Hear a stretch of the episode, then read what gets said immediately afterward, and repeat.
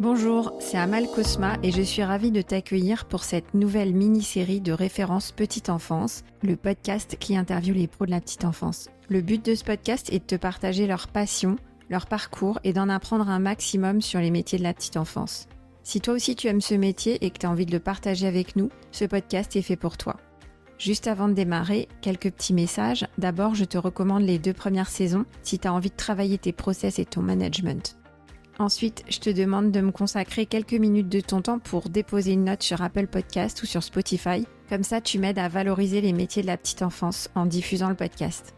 Viens aussi me voir sur LinkedIn pour retrouver les coulisses du podcast. Enfin, j'ai aussi créé une newsletter que tu peux retrouver dans les notes de l'épisode dans laquelle je partage tous mes outils de qualité d'accueil et de qualité de vie au travail parce que l'un ne va pas sans l'autre. Allez, je ne t'embête pas plus et je laisse place à l'interview de mon invité du jour. Alors, Elodie, on a vu euh, dans l'épisode 1 et 2 les diplômes euh, d'auxiliaire de puriculture et d'infirmière, infirmière puricultrice. Donc, c'est des diplômes qui sont connus pour être sanitaires. Est-ce que euh, on peut dire que ce sont des professions de santé? Oui, on peut dire que c'est des professions de santé, c'est des professions qui sont considérées comme paramédicales, c'est-à-dire qui sont autour hein, de tout ce qui est autour de la médecine, avec tout ce que ça englobe. C'est ça. Et du coup, moi, ce que j'aimerais que tu nous dises euh, dans cet épisode, c'est que tu nous parles du soin. Qu'est-ce que c'est que le soin, la prise en soin? Parfois, il y a cette, petite discussion, voire polémique, sur le rôle du sanitaire dans les, crèches. Euh, alors que le soin, c'est effectivement un acte thérapeutique qui vise à la santé d'une personne, mais c'est aussi un acte de, bien-être. Est-ce que tu peux nous, parler du soin? Qu'est-ce que le soin pour toi? Oui, alors le soin, le care aussi, on dit take care en anglais. Le soin, ça englobe plein de choses. C'est prendre soin globalement d'une personne de manière holistique, que ce soit physique ou psychique. Et le premier objectif du soin, c'est d'améliorer la qualité de vie d'une personne, d'un enfant, d'une personne âgée ou d'un adulte. Quand on parle de la crèche, les soins, ça va du change, puisqu'évidemment, par exemple, changer un enfant, euh, ça va permettre de garder l'intégrité de sa peau, qu'il n'ait pas d'érythème fessier, qu'il soit confortable, c'est-à-dire qu'il soit euh, à l'aise dans son corps. Mais le soin, ça peut être aussi, par exemple, donner à manger à une personne. Donner à manger à une personne, ça va lui permettre de satisfaire un besoin vital qui est le besoin de se nourrir, mais par le fait de se nourrir, il va y avoir plein de choses qui vont jouer, parce que quand on donne à manger à quelqu'un, on communique avec lui. Et ça, c'est valable pour le tout petit comme pour euh, le plus grand, euh, qui serait pas en mesure de s'alimenter. C'est-à-dire que si on donne un biberon à un enfant euh, sans le regarder, sans avoir peut-être euh, des gestes doux, un enveloppement, alors je pense principalement au bébé, hein, euh, là dans ce que je dis, mais au plus grand aussi, bah, du coup le soin il n'est pas de qualité. Et donc quand on prend un soin, ce qui est important c'est d'essayer de prodiguer des soins de qualité. Et donc quand on est dans des soins psychiques, la communication va être extrêmement importante. Quand on est dans des soins physiques, il va y avoir tout ce qui est communication également, hein, le fait d'anticiper, de préparer, de, préparer la personne aux soins, mais il va y avoir aussi tout ce qui est euh, lié euh, à l'hygiène du soin. Euh, au respect du soin, à l'efficacité du soin, à l'économie du soin, tu vois, et tout ce qui est lié aux transmissions. Puisque quand on fait un soin, il faut aussi bien le transmettre de manière écrite et orale, sinon ça ne va pas permettre une continuité des soins. Ça, c'est vraiment un point clé. Ok, donc là, tu nous as vraiment parlé de, des différents types de soins. Donc, il y a en effet le change, les repas et le troisième soin euh, de façon récurrente en crèche, c'est euh, l'accompagnement à l'endormissement. Exactement. Et à côté de ça, on a euh, quelques soins plus ou moins médicaux, des petits bobos, etc. On espère qu'on n'en vient pas à des, très gros soins médicaux, mais c'est vrai que voilà, il peut y avoir aussi des petites désinfections, des, nettoyages de nez pour des rhumes, etc. Et quelques, quelques administrations de médicaments.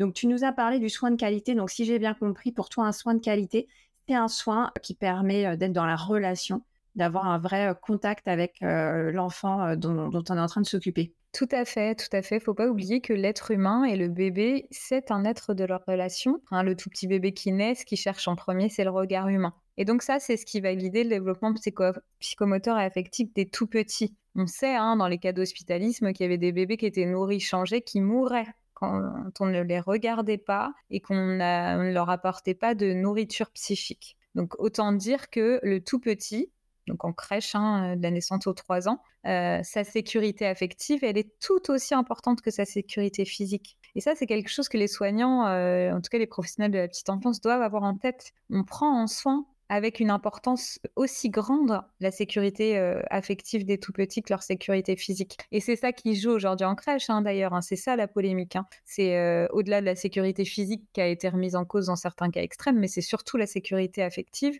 Donc oui, ouais, pour moi, des soins de qualité, évidemment, la communication et la relation, c'est déterminant. Et c'est ce qui va faire, enfin, je veux dire, le petit, le tout petit, s'il n'est pas regardé, il ne se construit pas euh, de manière solide. Donc il faut le regarder, il faut lui parler, c'est indispensable. Et pour le développement de son langage, et pour le développement euh, où il va aller expérimenter, puisque s'il est en confiance, s'il est dans une relation de, qualité, il va aller expérimenter euh, par son corps plein de choses. Mais euh, les deux choses sont intimement liées. C'est les travaux de René Spitz, je crois, qui, a, qui a, développé ces, ces notions-là. Exactement. Alors, et puis ça a été aussi beaucoup travaillé par John Bowlby. Est-ce que tu, peux nous donner euh, peut-être quelques points sur euh, la méthode pour euh, effectuer un soin de qualité et surtout comment former les pros aux soins de qualité? Si un manager de crèche nous écoute, qu'est-ce que tu lui conseilles de faire pour que ces apprenants, enfin ces, jeunes professionnels puissent améliorer la qualité des soins dans les crèches? Ben, moi, je pense que ça passe par des analyses de pratique. Normalement, les professionnels sont qualifiés, ils ont déjà expérimenté, ils ont déjà fait des stages, ils ont déjà des connaissances, mais je pense qu'il y a une sorte d'harmonisation des pratiques, une sorte de discours commun qu'il faut quand même avoir pour que ça guide euh, les pros. Donc, les analyses de pratique, ça peut être pas mal pour échanger sur comment on fait, euh, qu'est-ce que c'est un soin de qualité, euh, moi je fais comme ci, bah moi je fais comme ça. Et il va y avoir des confrontations de points de vue qui vont faire qu'on va se rendre compte que l'une et l'autre ne font pas pareil. Et ça peut permettre de donner du poids, parce que peut-être que l'une va être très compétente dans l'anticipation et l'organisation du soin. Elle va être au taquet, elle sait comment bien s'organiser. Pour autant, pour entrer en relation, ça lui est peut-être plus difficile. Et donc, en confrontant les professionnels les uns aux autres et en échangeant, bah, ça permet de donner des tips, des solutions, des astuces, des conseils qui font qu'elles vont venir se nourrir les unes des autres. Donc, je pense des, des sortes de cercles, tu vois, d'échanges de pratiques, ça, ça peut aider. Et puis après, évidemment, il y a tout ce qui est protocolaire. Hein. Après, on peut mettre par écrit tout ce qu'on a décidé ensemble en commun. Mais le fait de mettre en commun, de décider ensemble, de, bah, se dire, bah ouais, nous, on a envie que ça se passe comme ça. Donc ça, c'est souvent impulsé quand même par euh, les dirigeants de la crèche, évidemment. Mais je pense que de, rendre actif, d'intégrer euh, chaque professionnel euh, de la crèche, ça les responsabilise, ça leur donne un pouvoir d'action. Et donc après, je pense que ça va les aider à avoir envie de mettre en place ça.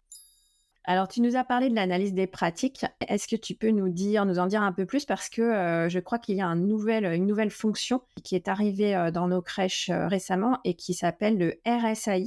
Ouais, donc c'est le référent santé accueil inclusif. Donc il y a beaucoup, beaucoup d'infirmières puricultrices qui ont pris ces postes-là dans les crèches. Ça peut être les médecins hein, aussi, et me semble-t-il les sages-femmes. Et donc du coup, dans les micro-crèches, c'est une dizaine d'heures par an. Il y a certaines crèches qui font un petit peu plus dans les grosses structures. Et ça permet justement d'aller euh, réfléchir à tout ce qui est protocole de santé mais aussi protocole de soins. Et donc, par rapport à ce qu'on disait précédemment, cette nouvelle profession va permettre de remettre à jour des pratiques de soins, de réfléchir avec les équipes parfois et de voir ce qui peut dysfonctionner euh, et puis, ça va aussi permettre dans des PAI, donc des protocoles d'accueil individualisés, on va avoir des enfants qui vont avoir des, soucis de santé spécifiques, de venir réfléchir à comment est-ce qu'on s'organise de la meilleure des manières avec, euh, avec ces enfants-là. Mais plus largement, je dirais qu'il y a vraiment ce souci où quand ça dysfonctionne, quand il y a une problématique, que ce soit en termes d'organisation, de soins ou euh, des problématiques émotionnelles rencontrées avec, avec les enfants ou les parents, cette profession va essayer de venir décoder, d'observer, d'analyser et de proposer des, des pistes de solutions aux professionnels. Par rapport à l'analyse des pratiques,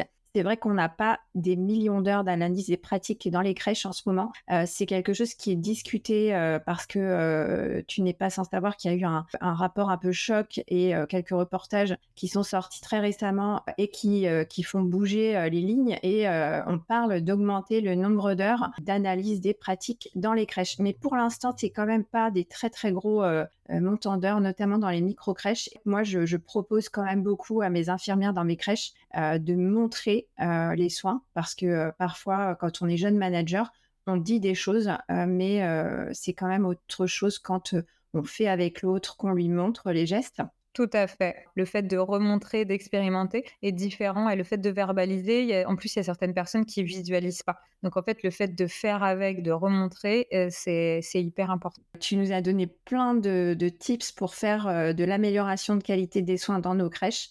D'abord, tu nous as dit que euh, pour faire un bon soin, un soin de qualité, il faut soigner aussi notre transmission parce qu'on est une équipe et on va permettre la continuité des soins.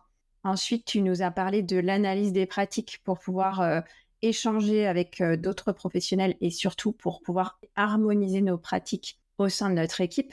Et ensuite, tu nous as dit qu'on pouvait processiser. Et ça, c'est comme on disait euh, dans l'épisode précédent, on va alléger la charge mentale et permettre à nos professionnels de simplifier leur travail et d'être disponibles pour l'enfant. Elodie, c'était passionnant cet épisode sur les soins et je te propose de passer tout de suite à l'épisode 4 pour parler d'un concept qui a un impact très très fort justement sur la qualité de soins et euh, aussi sur la continuité des soins dans une certaine mesure, c'est l'attachement.